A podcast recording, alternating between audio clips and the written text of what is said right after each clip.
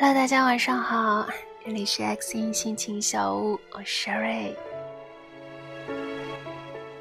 那今天呢，想要跟大家分享的这本书啊，是来自阿尔伯特·爱丽丝的《我的情绪为何总被他人左右》。看这本书啊，是因为最近情绪波动还蛮大的，嗯，发生了一些事情，然后自己处理起来也。乱七八糟的吧，嗯，情绪好像总是在被别人牵着鼻子走，有的时候就是容易着急，嗯，自己一旦着急了的话呢，就总感觉被事情啊、被其他人牵着鼻子走，自己没有控制和选择的权利。所以呢，这本书翻开来看一看啊，觉得还是收获蛮大的。嗯，书的作者呢是阿尔伯特·爱丽丝。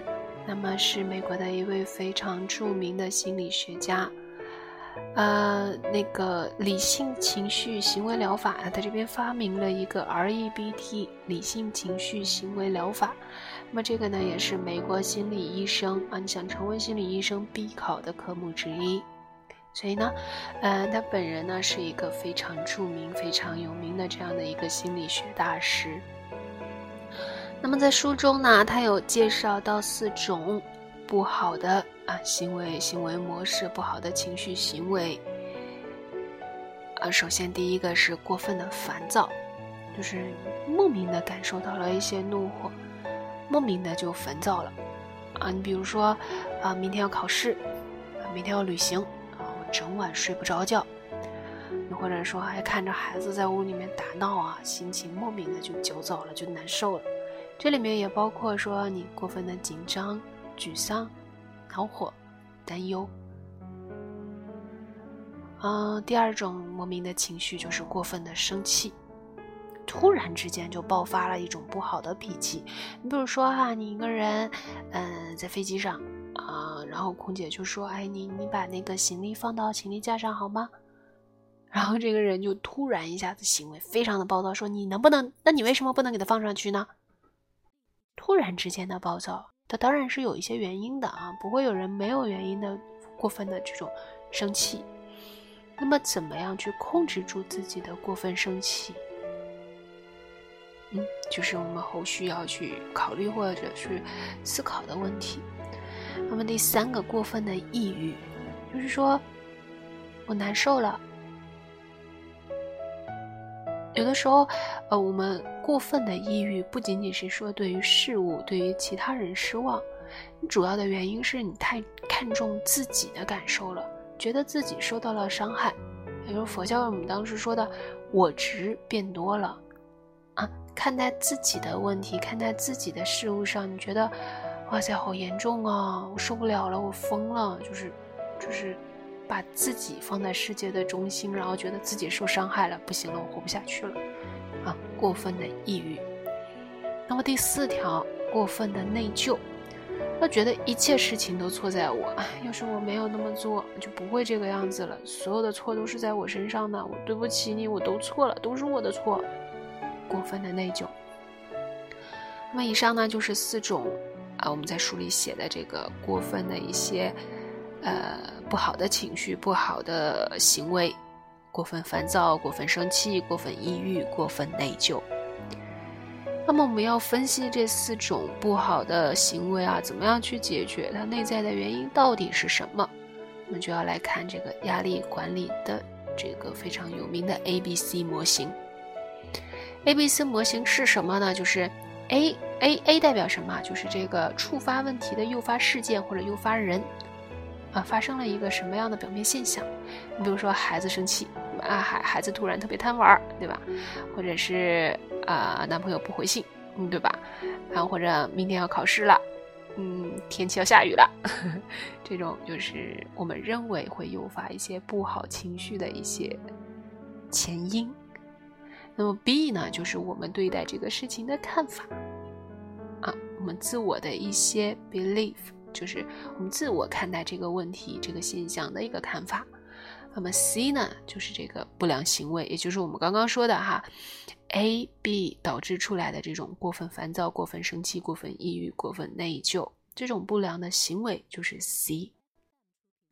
那么常常哈会觉得是 A 导致了 C，就是我们常说这种诱发的事件、诱发的人，导致了我们产生了这种不良的情绪、不良的行为。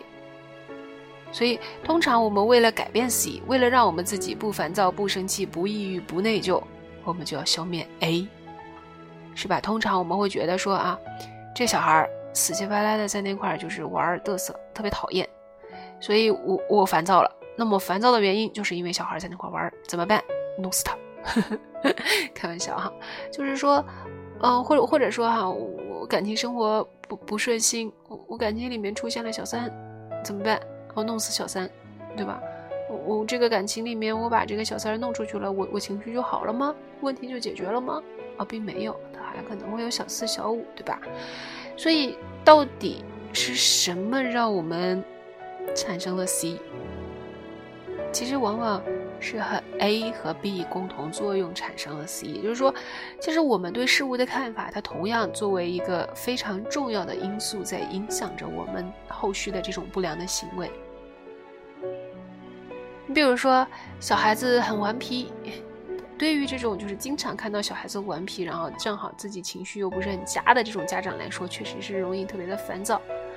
那么你如果是对于那种嗯本身对于小孩子特别的喜欢，然后自己可能还暂时没有孩子，特别想要孩子的这种人，如果生活在这种环境之下，那我觉得特别幸福。所以 C 到底是什么样子的？它不仅仅是 A 决定的，是 A 和 B 共同作用导致了 C，而且通常情况下，这个 B 会更大程度上影响着这个最后的结果 C。所以我们要解决 C 的这个不好的这个这个这个现象，我们要想的就是怎么样去更好的调整 B。那爱丽丝在这本书里面呢，也是说把这个 B 哈分了几类，说了一些病态的思维模式啊，分析了三种病态思维模式。那么看一下为什么我们会产生出那么多不合理的、那么多不好的行为？那第一种。恐怖化，第二种应该化，第三种合理化，这三种病态的思维模式啊。首先说恐怖化，什么是恐怖化啊？我们常常会想，哎呀，万一怎么怎么样，可怎么办呢？对吧？过度的担忧，比如说赶飞机，哎呦，万一赶不上飞机了，可怎么办呀？对吧？我烦躁，我难受，我这个那个的。但是其实。不管你有多么的烦躁，你赶不上飞机了，就是赶不上飞机了。这一份万一不存在任何的意义。我们要做的就是啊，你赶紧去赶飞机，赶上了算，赶不上我们改签也好，怎么都好，反正过度的担忧在这件事情里面不会起到任何好的作用，除了让你自己的情绪变得更压抑、更难受、更烦躁之后，没有任何的好处。你就比方说，有一些人哈，在体制内待一辈子，但其实他其实是一个，呃，志存高远啊，我不说志存高远，就是其实他的生活想要更加的精彩，可是他怕，害怕，万一以后怎么怎么样，万一以后的生活没有办法支撑他这么稳定幸福的生活怎么办？当一个人一旦拥有了一个稳定、幸福的、看似踏实的这么样一个生活之后，他很难，不是那么容易去改变现状，去追求自己真正想要追求的东西。你想，一个人其实生活没有那么长，一旦为了一些表面上稳定踏实的东西，因为自己害怕万一怎么怎么样，就就放弃了很多可以选择的那种选择，会不会觉得可惜？那么第二种错误的思维方式、病态的思维模式啊，就是应该化。什么是应该化？就是我要是怎么怎么就好了，我当时应该这个这个样子。说完自己就会说别人，你应该这样这样这样。哎，你要是这样这样就好了，你你以后啊，你就应该这样这样，对吧？其实一个应该化的人会把周围的人弄得非常的大的压力。不然父母啊总是认为子女要按照他的思维方式去生活，但其实。呃，这这个样子的思维方式很恐怖啊！思维父母一旦然后就是来威胁子女说，你要不听我的，我死给你看；你要是不听我的，我告诉你，你就跟这个家永远都不要再再有什么关系。OK，这个这个样子来威胁孩子。那么如果这个孩子在这个淫威之下屈服了，也就永远不会幸福了。为什么这么说啊？有的时候可能父母想的是对的，对吧？他其实给了一个正确的选择，但是他没有用一个正确的方式去表达。那么一旦孩子是在淫威之下屈服的，他会认为他的人生不是由自己选择的，那么他会找出一万种方式去否定自己过的人生。他会认为不是我选的，你们逼我的，所以我不幸福。这个就是应该化。那么什么是合理化呢？那第三种病态思维模式合理化，就是认为一切都没事儿，习得性无助，就是你不要再跟我说了，你不要再让我改变了，没有用，我就是这么个人。我告诉你，我就是这样的一个人，你不要再跟我讲了，讲了也没有用。为什么要你跟我讲这种话？我就是这样的，对吧？嗯，合理化。那么这一系这这这三个思维模式哈，就会导致出一系列非理性的人生信条啊。爱丽丝在书中呢提出了十条，我们挨个来分析一下哈。第一条，太在乎别人的看法，太在乎别人怎么看待你。嗯，恐怖化，万一别人不喜欢我了怎么办？万一他觉得我不够努力怎么办？对吧？别人怎么看待你？嗯。第二条是无法忍受在重要的任务上失败，应该化，我就是应该成功，我怎么能失败呢？对吧？第三条。人和事物都应该朝着我要的方向发展，应该化。啊，第四条恐怖的、可怕的 B 哈，有件事情出错了，肯定是有人出问题，我必须要追责到底，应该化。那第五条，对于即将发生的事情抱着深深的忧虑，还是恐怖化。那么第六条，每一个问题都要有完美的解决方案，仍然是应该化，对吧？真的每件事情都会有解决方案吗？哦，完美的解决方案。第七条，困境面前可以让自己置身事外。嗯，这个困境跟我无关，对吧？我就这样了，是吗？合理化。第八条，如果我事事不投入，保持若即若离的态度，我就会很开心。还是合理化，就是我没努力啊。你看我做的不好，最后没做成。我因为我没努力嘛，这样我很安全。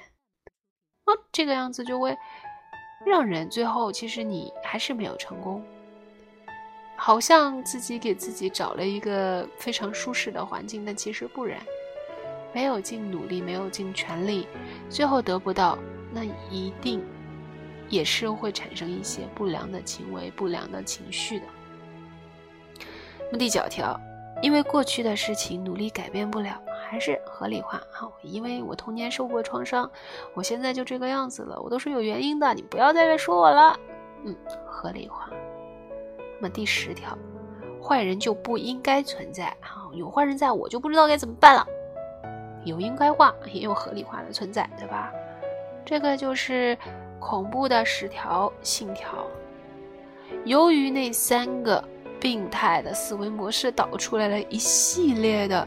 恐怖的心跳，让人觉得就真的就是直接，你发生了任何事情啊，都能导致出可怕的 B。那可怕的 B 和这个不好的事情共同作用，就会产生出我们刚刚说的四种不好的过激情绪。怎么办？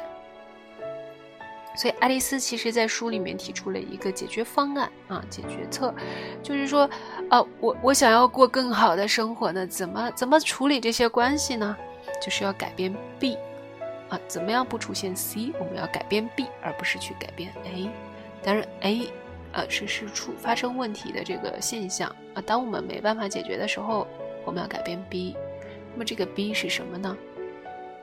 就是第四种思维模式：问问自己有没有更好的选择，我能不能做一个更好的选择？抓住这个选择的权利，哈，把这个主动权利放在自己身上。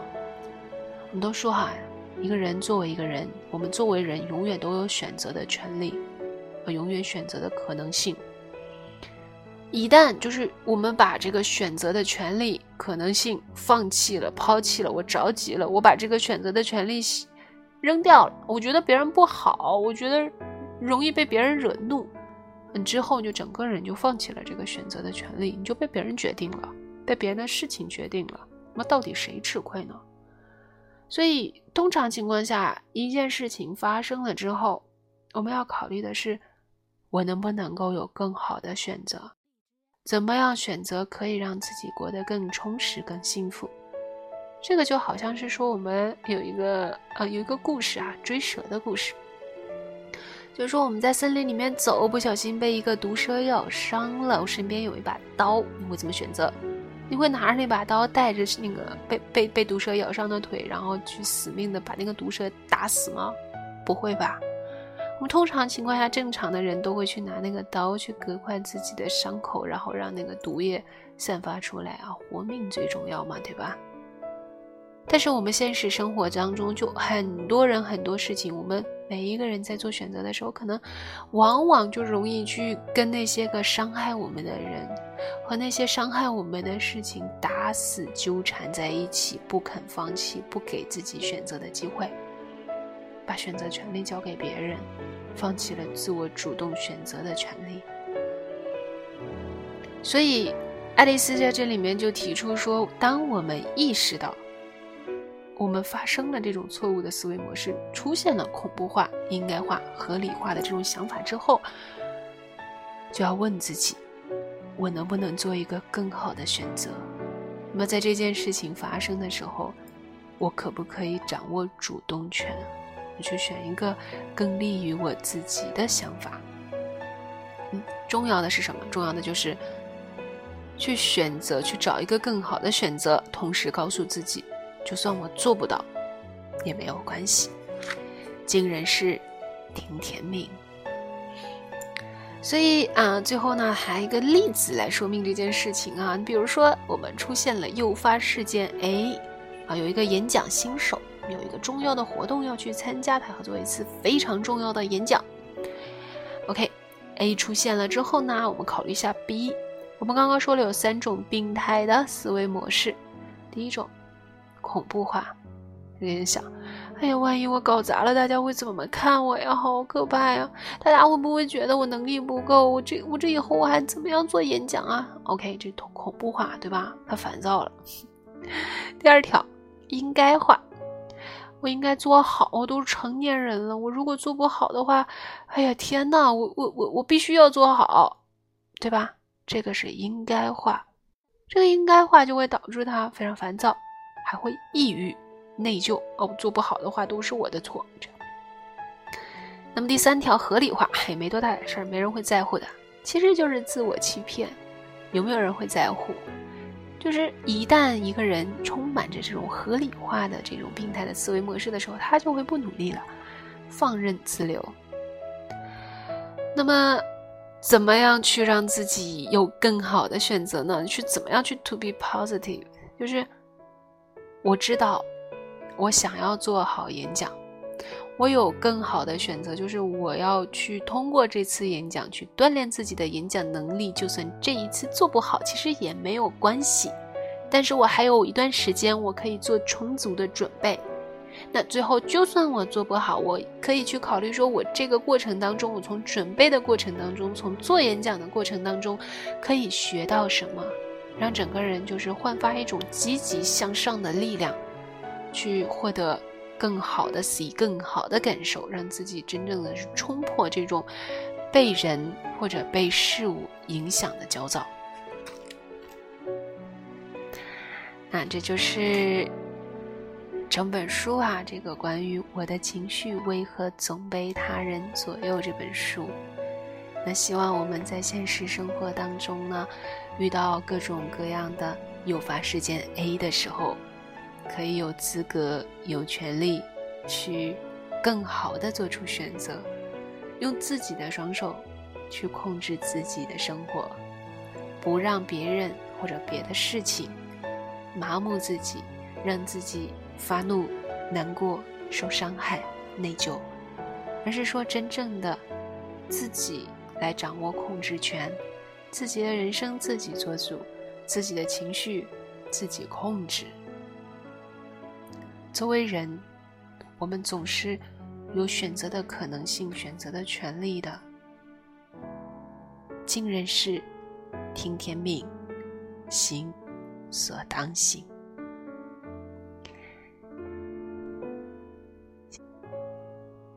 现在是北京时间十点二十五分大家都早点睡吧希望每一个人都可以控制自己的情绪做情绪的主人。爱你们哦，晚安。